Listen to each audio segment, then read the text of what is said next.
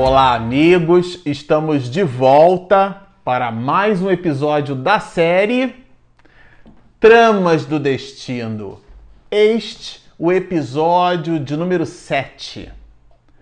Bom, para você que está nos acompanhando no canal, nós nos despedimos no episódio passado do capítulo 1 dessa obra, aonde Manuel Flomeno de Miranda descreve nada mais, nada menos que o encontro é, de Dona Artemis com sua mãezinha. Ela que sofreu bastante depois de perceber é, os arroubos de comportamento do marido, ele muito raivoso, tinha acessos de raiva, de ódio, de irascividade.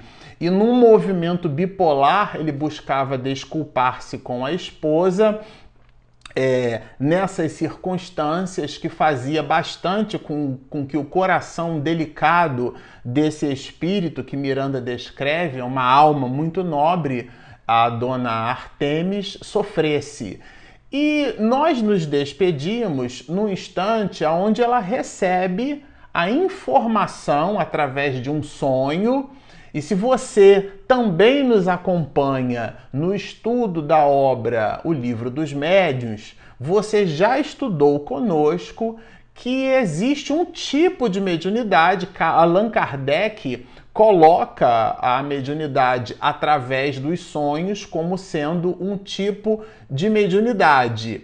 Entenda-se aqui por mediunidade a possibilidade que alguns de nós possuímos de termos uma percepção extrasensorial, qual seja a dos espíritos, neste caso, os espíritos desencarnados. Então, em desdobramento parcial pelo sono, ela vai ter com a sua mãezinha, que já havia desencarnado, e então nos braços é, da, da mãe, ela recebe a informação além do próprio consolo, do carinho, do afeto e da, do amor maternal, ela recebe espiritualmente falando, através de um movimento é, mediúnico quase, né, vamos dizer assim, porque há ali uma percepção extrasensorial que ela, quando volta, imprime nas células da memória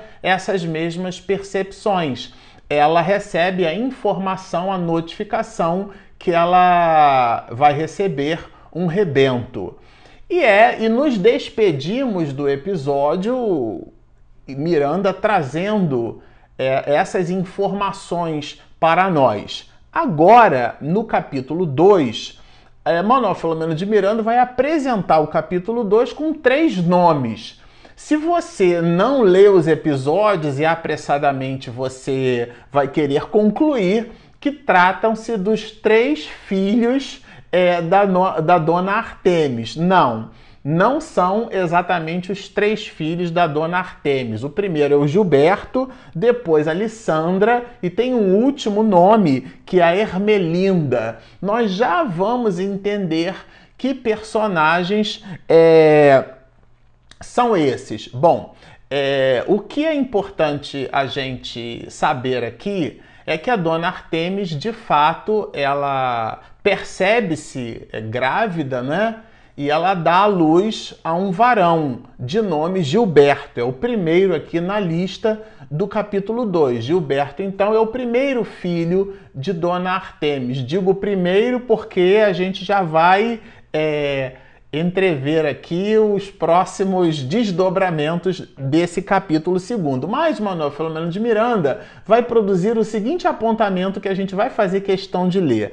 Parecia conhecê-lo e permitia-se nutrir forte antipatia que lhe associava à mente, ante o delicado corpo do filhinho, ensejando-lhe, numa que noutra oportunidade, ganas de trucidá-lo. Aqui parecia, a gente pegou um fragmento do primeiro parágrafo, era a descrição de Manuel Filomeno de Miranda em relação ao comportamento do senhor Rafael, do patriarca da família. O menino chegou e ele oscilava entre as alegrias da paternidade e, ao mesmo tempo, uma reação estranha em relação ao próprio filho. Miranda usa uma expressão até bem forte aqui, né? Ganas de trucidá-lo.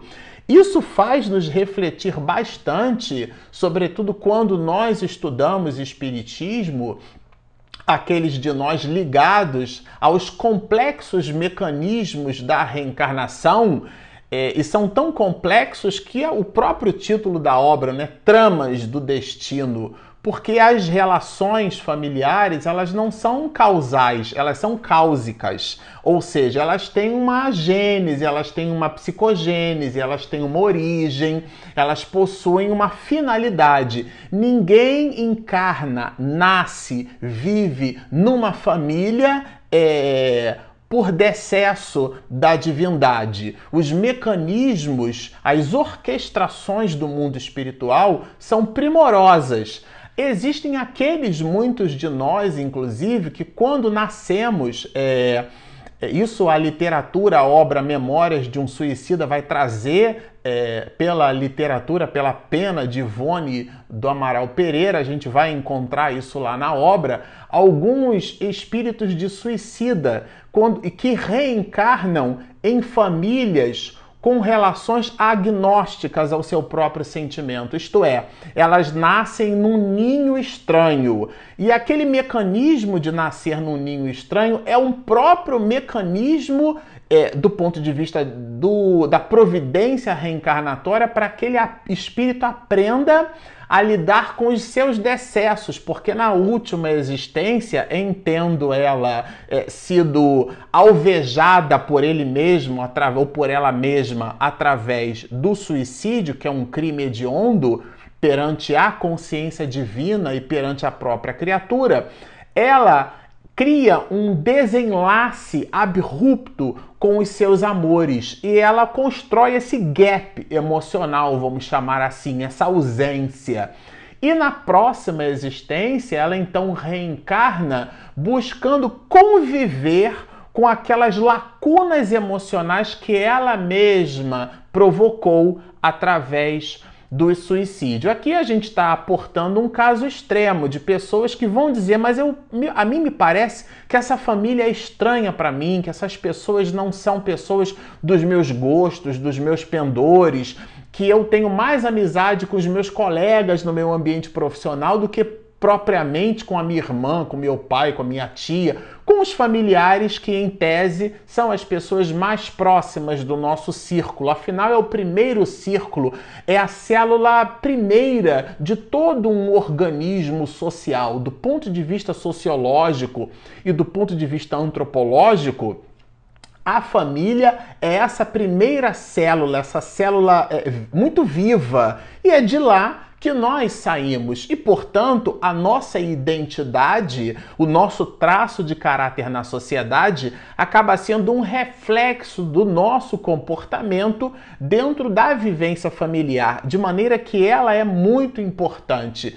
E alguns, muitos de nós não emprestamos, eh, não reconhecemos eh, na família esse enlace fraterno, mas ainda aí há o compromisso espiritual, ainda aí há o planejamento pelas mais variadas é, é, situações, cenários. Se nós somos mais de 7 bilhões de habitantes por sobre a face da Terra, poderíamos assertivamente dizer que possuímos mais de 7 bilhões de possibilidades em planejamentos reencarnatórios. É verdade que esses 7 bilhões de almas encarnadas possuem mecanismos de entrelaçamento, de pontes, de ligação. A própria dona Artemis, e depois a gente vai observar aqui a Ermelinda, são espíritos com grau de afinidade. Eles estão numa espécie de confluência no que diz respeito à identidade desses mesmos espíritos, formando uma espécie de família.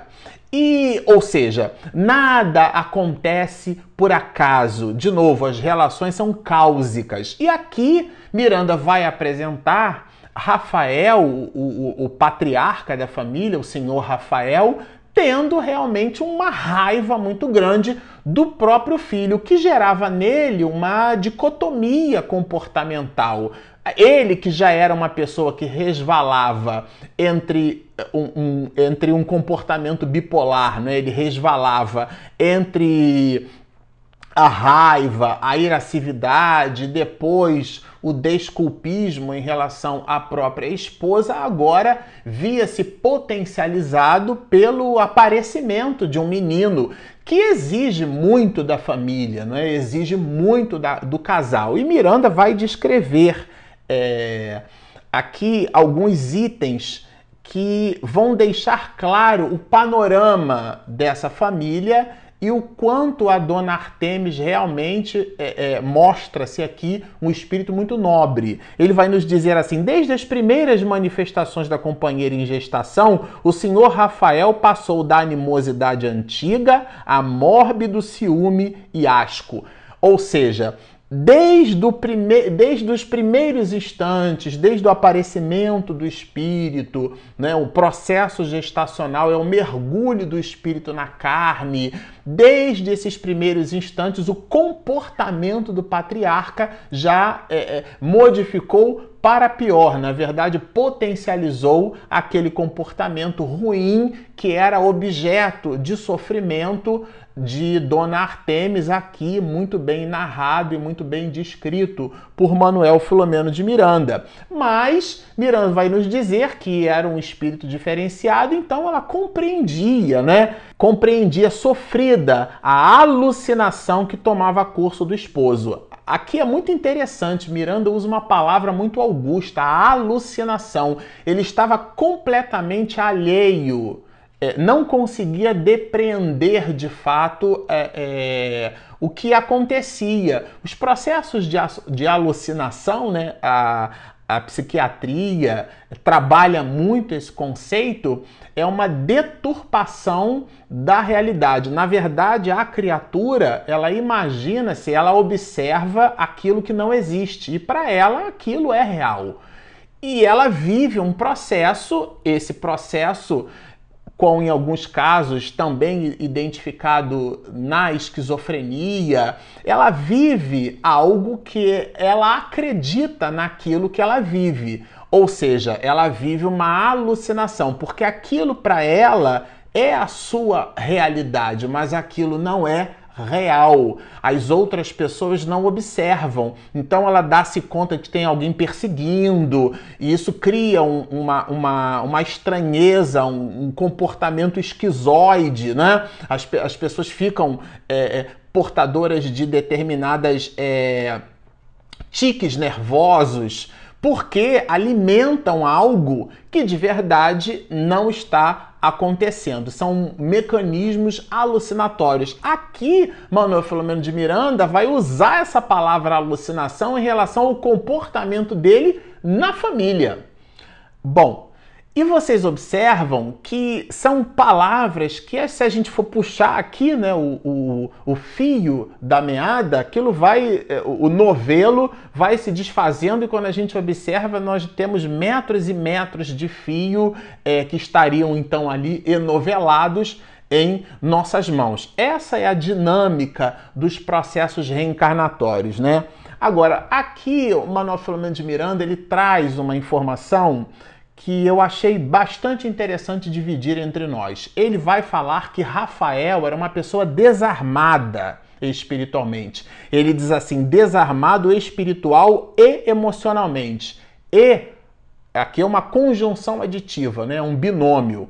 Ele era desarmado tanto emocionalmente, isto é, o, o, o seu emocional, ele era o que Goleman, Daniel Goleman, vai chamar de analfabetismo emocional, qual seja a incapacidade de administrar as próprias emoções emoções. Existem aqueles de nós que somos, infelizmente, assim. A pessoa irrompe na raiva, no ódio, na cólera. E quando ela se observa depois, ela pode até ter cometido um desastre, uma calamidade, Quantos acidentes de trânsito não são provocados? A abstração feita ao desrespeito e à irresponsabilidade pelo uso de alcoólicos, que mata no trânsito mais do que se mata em guerras. A abstração feita a esse nicho de responsabilidade, algumas delas são cometidas em instantes de ódio, de raiva, porque a pessoa tomou uma fechada ou foi ultrapassada e ela é incapaz de administrar as próprias querelas, administrar as próprias idiosincrasias.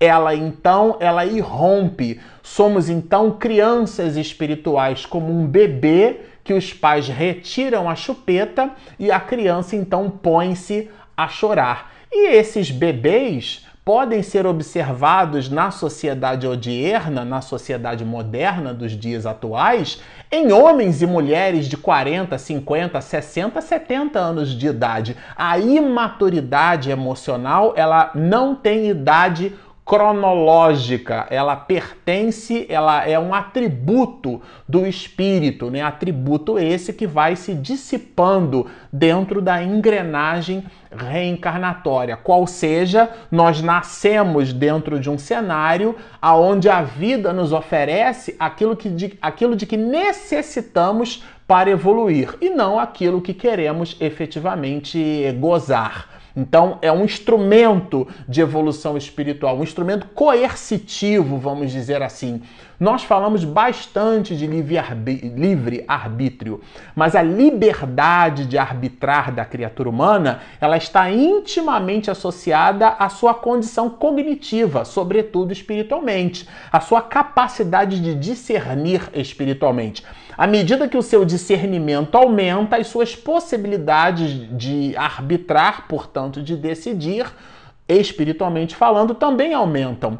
Isso é fácil de entender. Assim fazemos com os nossos filhos. Quando eles são muito pequenos, nós administramos as suas refeições, dando a eles, aos nossos filhos, toda a carga de nutrientes, de proteína, de vitamina, tudo aquilo que entendemos ser necessário para o filho. Depois que eles visitam é, retiram as fraldas e já começam a andar, a gente de quando em vez já os observa com um pacote de biscoitos, comendo aquilo que lhe serve de sua preferência, mas ainda assim os administramos. Quando visitam a adolescência, já fica muito mais complicado de controlar e quase impossível quando se tornam adultos. Digo quase porque existem relações de mães e pais com filhos adultos que são verdadeiros instrumentos coercitivos, cada família com a sua dinâmica e com a sua situação. Mas o fato é que nos extremos, um adulto e uma criança fica fácil de entender.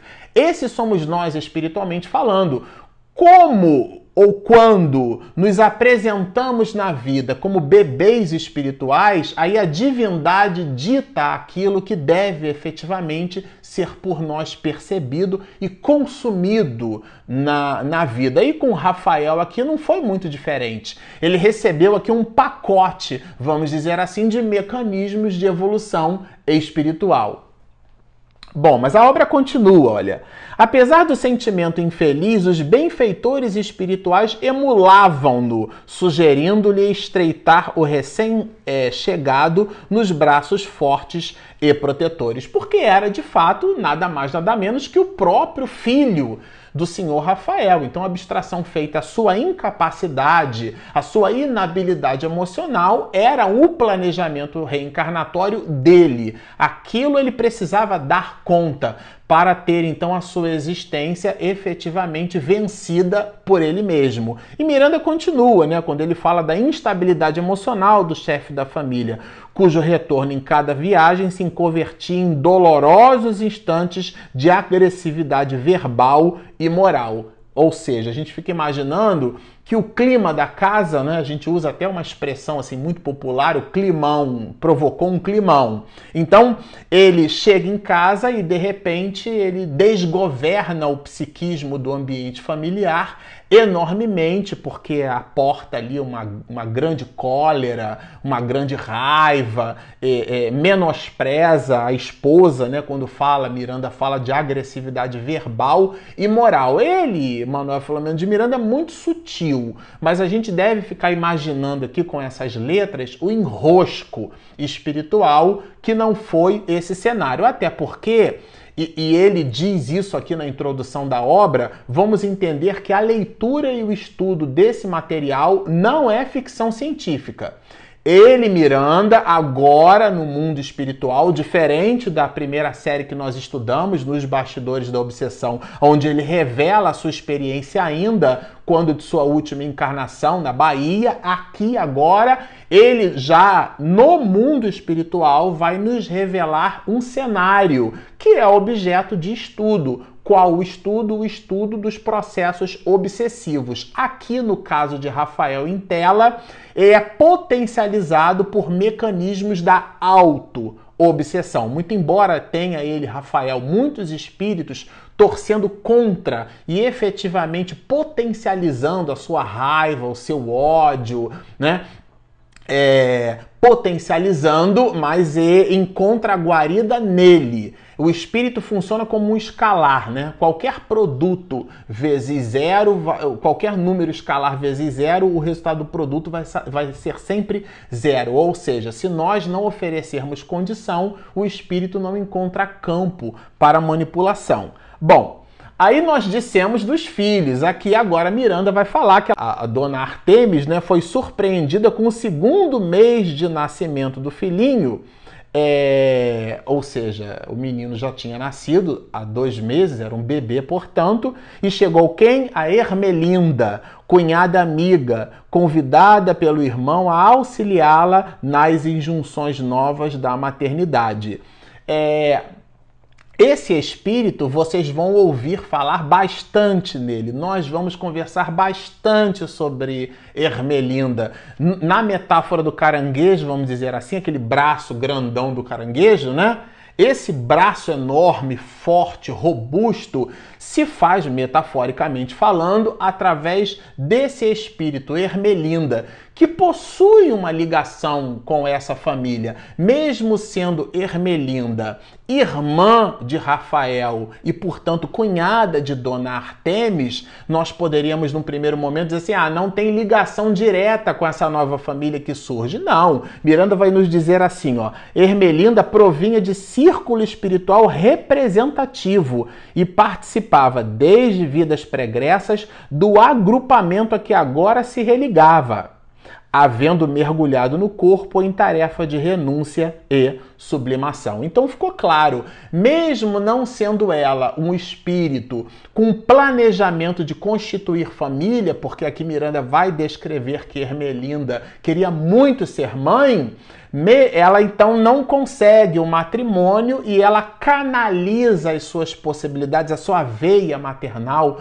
vamos dizer assim, né, como uma mulher enobrece, ela sublima as suas aspirações, canalizando-as na educação e no cuidado de nada mais, nada menos que o, o primeiro varão da família, que é que foi Gilberto aqui.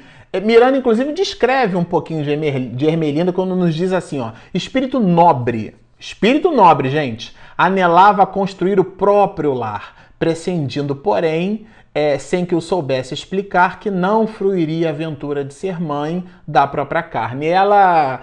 É, é, Miranda deixa claro aqui, ela, ela um pouco que entrevê que isso não seria possível dentro da sua existência e torna-se então, como nós dissemos na metáfora do caranguejo, simplesmente o braço direito de Dona Artemis e toda a história vai se desenrolar tendo Ermelinda junto com, com Dona Artemis. Dona Artemis aqui é o personagem pivô da história, né? Uma expressão em francês.